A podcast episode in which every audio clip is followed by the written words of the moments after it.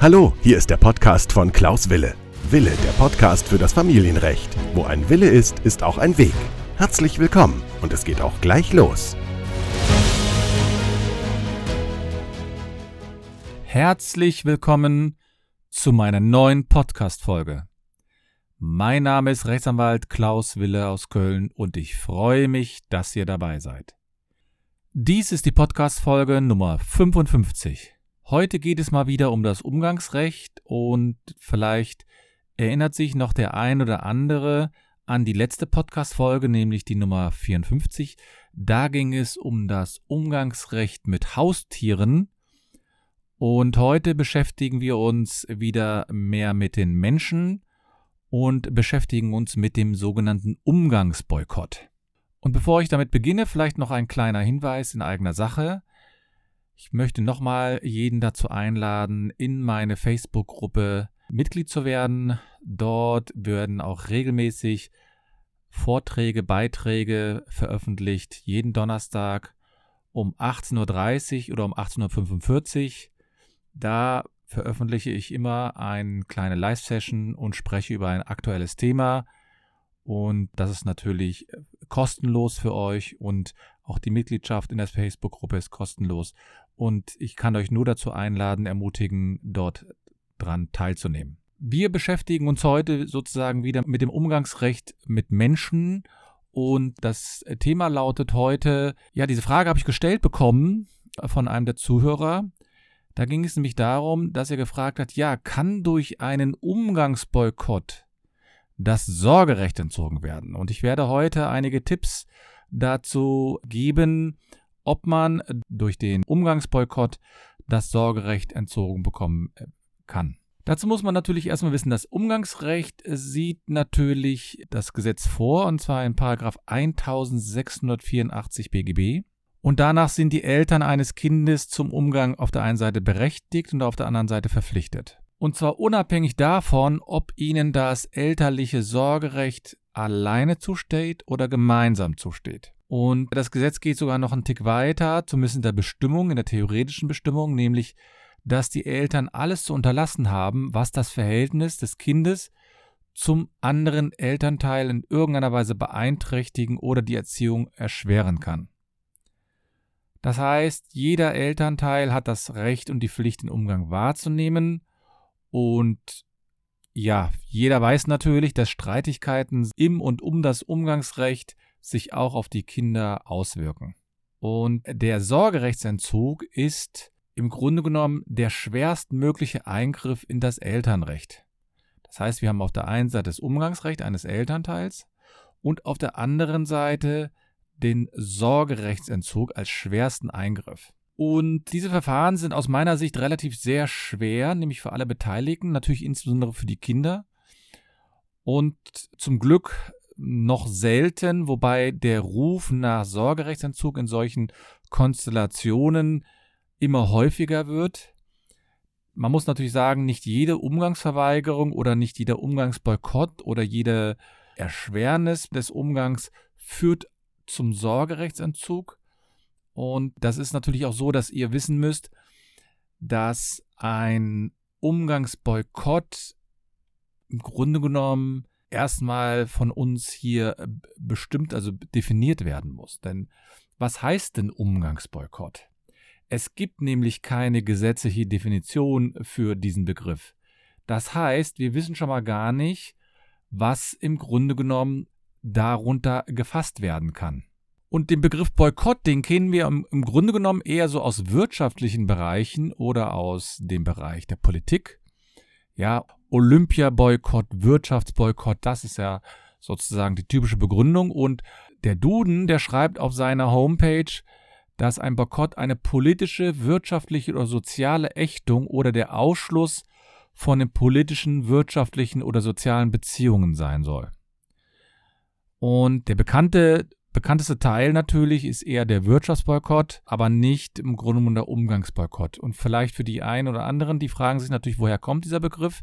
Der Begriff kommt nach meinen Informationen sozusagen aus Irland. Da gab es nämlich einen Gutsverwalter Herrn Boykott und der hat sich durch seine Strenge und die Behandlung der Arbeiter so verhasst gemacht, dass die Arbeitnehmer oder die Arbeiter ihm damalig weggelaufen sind. Also sie haben äh, keinen Kontakt mehr zu ihm gesucht und die Geschäftsbindungen wurden aufgrund seines Verhaltens dann mit ihm aufgegeben und sämtliche persönlichen Beziehungen wurden dann abgebrochen.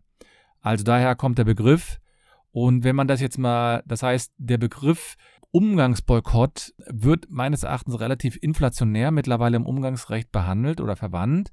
Selbst dann, wenn ein Elternteil den Umgang nur einmal ausfallen lässt. Allein schon dann kommen einige auf die Idee zu sagen, hier handelt es sich um einen Umgangsboykott. Aus meiner Sicht muss eher ein Umgangs- oder liegt ein Umgangsboykott eher dann vor, wenn sozusagen der Umgang komplett ausgeschlossen wird, zumindest für einen so langen Zeitraum, dass der Kontakt wirklich zwischen dem Kind und dem Elternteil so für eine längere Zeit dann abgebrochen ist. Ja, also, weil die Frage wird ja dann auch sein, liegt ein Umgangsboykott schon dann vor, wenn es nur telefonische Kontakte gab. Ja, es gab einige, die, die während der Corona-Pandemie, da gab es einige Mütter, die haben gesagt, ja, der Vater darf den Umgang nicht mehr persönlich wahrnehmen, sondern nur noch über Telefon. Ist das schon ein Umgangsboykott?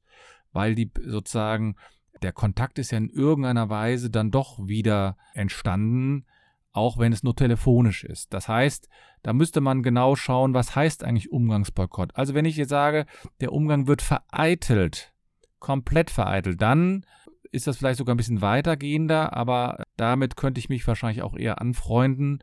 Boykott ist meines Erachtens ein kompletter Ausschluss. Aber die Frage wird sich dann natürlich sein, ob dann der Entzug des Sorgerechts überhaupt möglich ist. Und bevor ich auf diese Frage eingehe, vielleicht nochmal einige grundsätzliche Erwägungen, die ihr alle schon mal in verschiedener Art und Weise gehört, gelesen oder vielleicht sogar selbst gegenüber anderen Leuten getätigt habt. Aber trotzdem halte ich es für wichtig, in diesem Bereich Umgang vielleicht nochmal drauf zurückzukommen. Die Gründe von Elternteilen, den Umgang nicht oder nicht vollständig zu gewähren, sind natürlich absolut unterschiedlich. Und es gibt Gründe, die nichts mit dem Umgang zu tun haben, sondern im Grunde genommen nur den Konflikt zwischen den einzelnen Eltern widerspiegeln. Und eine Vielzahl von Umgangsverfahren könnte meines Erachtens vermieden werden, wenn die Eltern wieder miteinander kommunizieren könnten und wenn die Eltern ihre Paarprobleme nicht in die Kontakte oder in die Diskussion über den Kontakt des Eltern, der Eltern mit dem Kind hineintragen.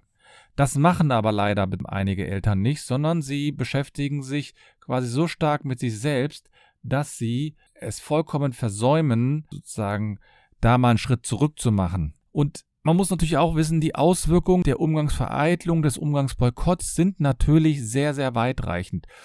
Also manchmal verstehe ich auch die Elternteile nicht, wenn sie den Umgang komplett boykottieren. Denn man muss natürlich wissen, der Umgangsboykott oder die Umgangsvereitlung, die erschwert natürlich auch das eigene Leben.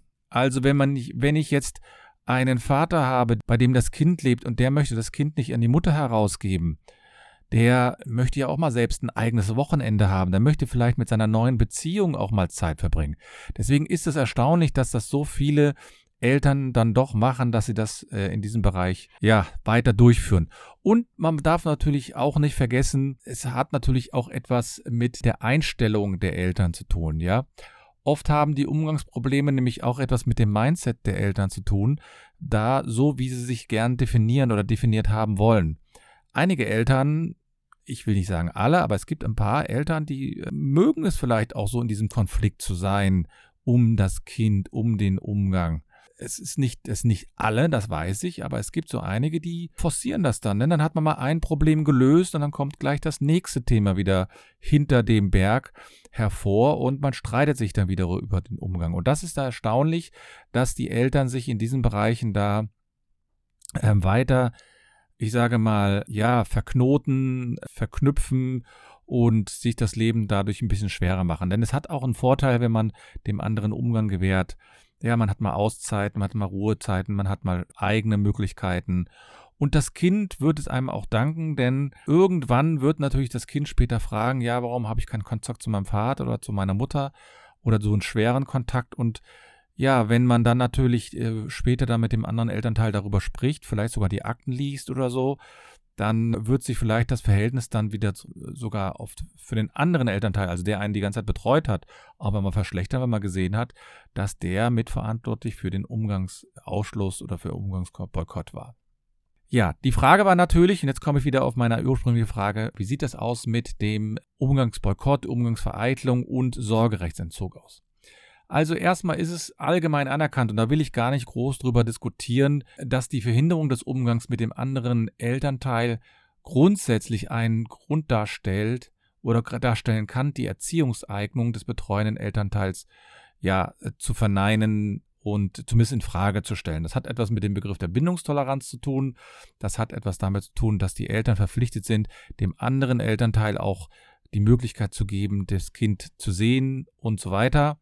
Und da muss man sich dann überlegen, ist dann aufgrund der Verhinderung hier die Erziehungseignung und die Bindungstoleranz so gefährdet oder überhaupt noch vorhanden.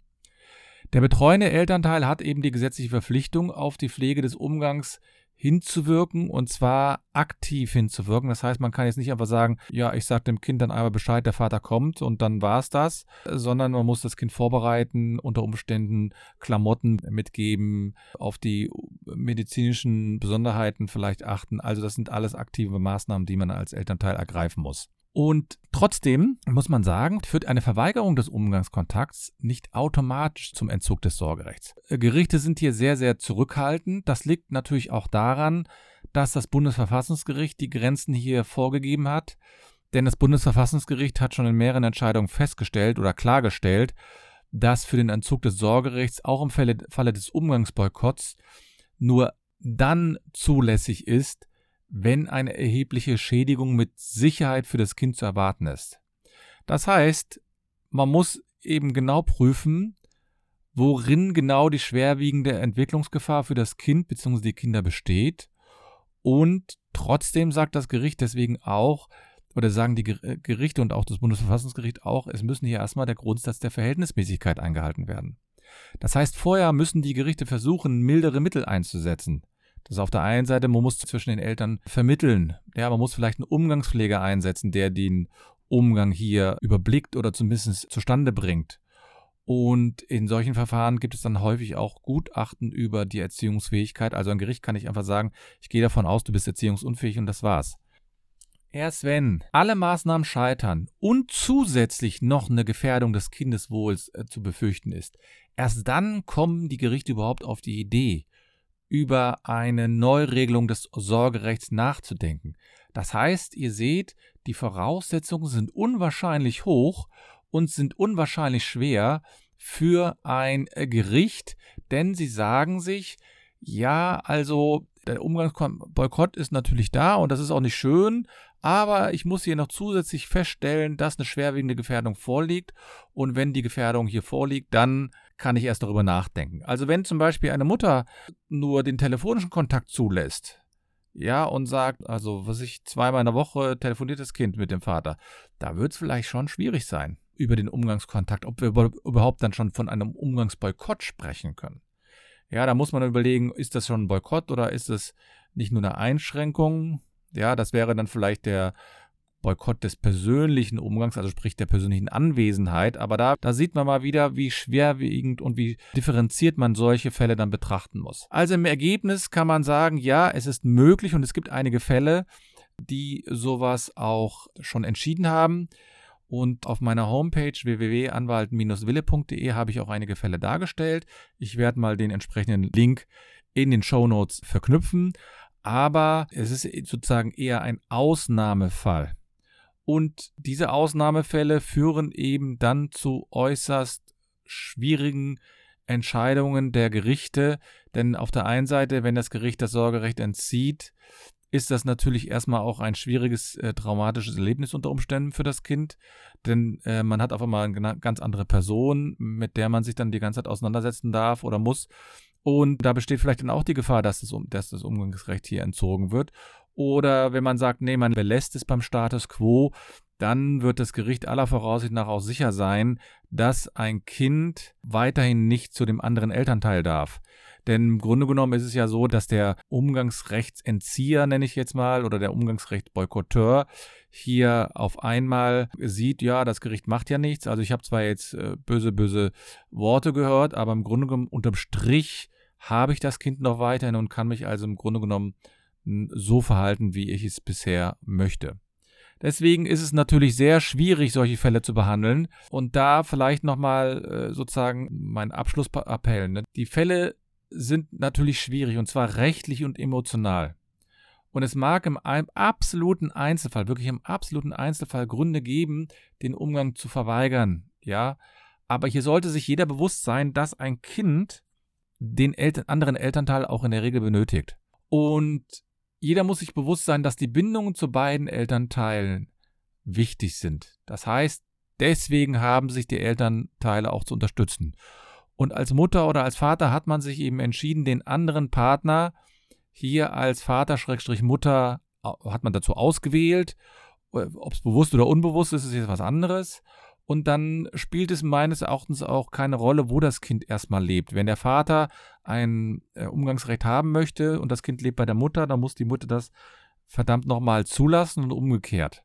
Und meines Erachtens ist Umgangs-, äh, der Umgangsboykott auch nicht die beste Lösung und in vielen Fällen meines Erachtens überhaupt keine Lösung.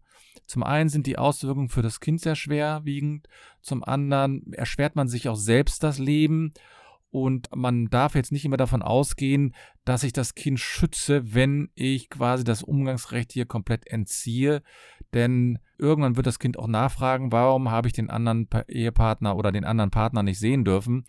Und heute im Zuge des Internets ist es auch relativ einfach, Kontakt dann zu dem anderen Elternteil zu finden oder zu suchen. Ich habe also Fälle gehabt, da war es so, da hat die Mutter über sieben Jahre lang den Umgang komplett boykottiert und das Kind ist dann irgendwann 15 geworden und hat dann selbst im Internet recherchiert und Kontakt zum Vater aufgenommen. Und der Kontakt ist sehr gut gewesen. Und die Mutter konnte, hat dann wirklich alles versucht, den Kontakt weiterhin ähm, einzuschränken. Und Ende des Liedes war, dass das Kind dann irgendwann beim Vater geblieben ist. Und dann ist die Polizei angerückt. Die Polizei hat aber gesagt, wir können das Kind jetzt nicht hier mit gewaltsam rausnehmen. Dann ist zwar einmal eine gewaltsame Herausnahme gefordert worden und das Kind ist aber wieder zurückgegangen zum Vater. Letztendlich hat das Kind nach einem Jahr es erreicht, dass es beim Vater bleiben konnte und erschwerend, das Kind hatte keinen Kontakt mehr zur Mutter. Das ist auch nicht die ideale Lösung, war aber eine letzte Konsequenz. Ich habe diese Fälle aber auch schon andersrum gehabt. Die sind nur seltener, weil nach deutschem Recht zumindest oder nach deutschem nach deutscher Praxis ist es immer noch so, dass viele äh, Gerichte so entscheiden, dass die Mütter das Sorgerecht bekommen und die Mütter sich auch in der Regel äh, häufiger drum gekümmert haben um das Kind und die Väter erst quasi später wach werden und sagen, oh, ich hätte mich vielleicht mal früher drum kümmern müssen. Ich möchte das ohne Bewertung sagen. Es gibt bestimmt immer Gründe für etwas, aber deswegen ist so der, sind die Fälle, dass Mütter das Umgangsrecht vielleicht häufiger entziehen, auch nur deswegen häufiger, weil sie eben eher die Möglichkeit haben. Aber die wenigen Fälle, es gibt Fälle, in denen das auch auf der anderen Seite stattfindet. Ich habe aber auch schon Fälle gehabt, das sage ich ganz offen, in dem es danach wirklich wesentlich besser geworden ist. Also sprich, das Kind ist zum Vater gewechselt und der Vater hat ganz vorbildlich den Umgang zugelassen. Also es gibt wirklich einige Fälle, die gibt es so. Deswegen, ja, das ist heute die Folge Nummer 55 gewesen. Und in dieser Folge habe ich über das Umgangsrecht und Sorgerecht gesprochen und über den Boykott. Und schreibt mir doch mal in die Kommentare, in die Show Notes, was ihr über dieses Thema denkt. Vielleicht habt ihr ja selbst Erfahrungen damit gemacht oder ihr habt selbst vielleicht auch eine Idee für eine neue Podcast-Folge. Und ich schaue mir das an und komme dann gerne vielleicht auch mal zu dem ein oder anderen Thema. Ihr könnt mich gerne für ein eingehendes Gespräch vielleicht kontaktieren, um zu gucken, ob ich euch da weiterhelfen kann. Also das könnt ihr über, könnt ihr mir entweder über E-Mail anwalt.anwalt-wille.de oder über meine Homepage oder über Facebook, über Instagram und so weiter. Also es gibt vielfältige Möglichkeiten. Wenn euch weitergeholfen werden soll, dann bin ich gerne bereit, mich damit auch zu befassen und vielleicht kann ich das ein oder andere dann auch für euch regeln. Andernfalls wünsche ich euch schöne Ostertage, ich hoffe, ihr habt schöne Zeiten mit euren Kindern und nicht vergessen, Wo ein Wille ist, ist auch ein Weg.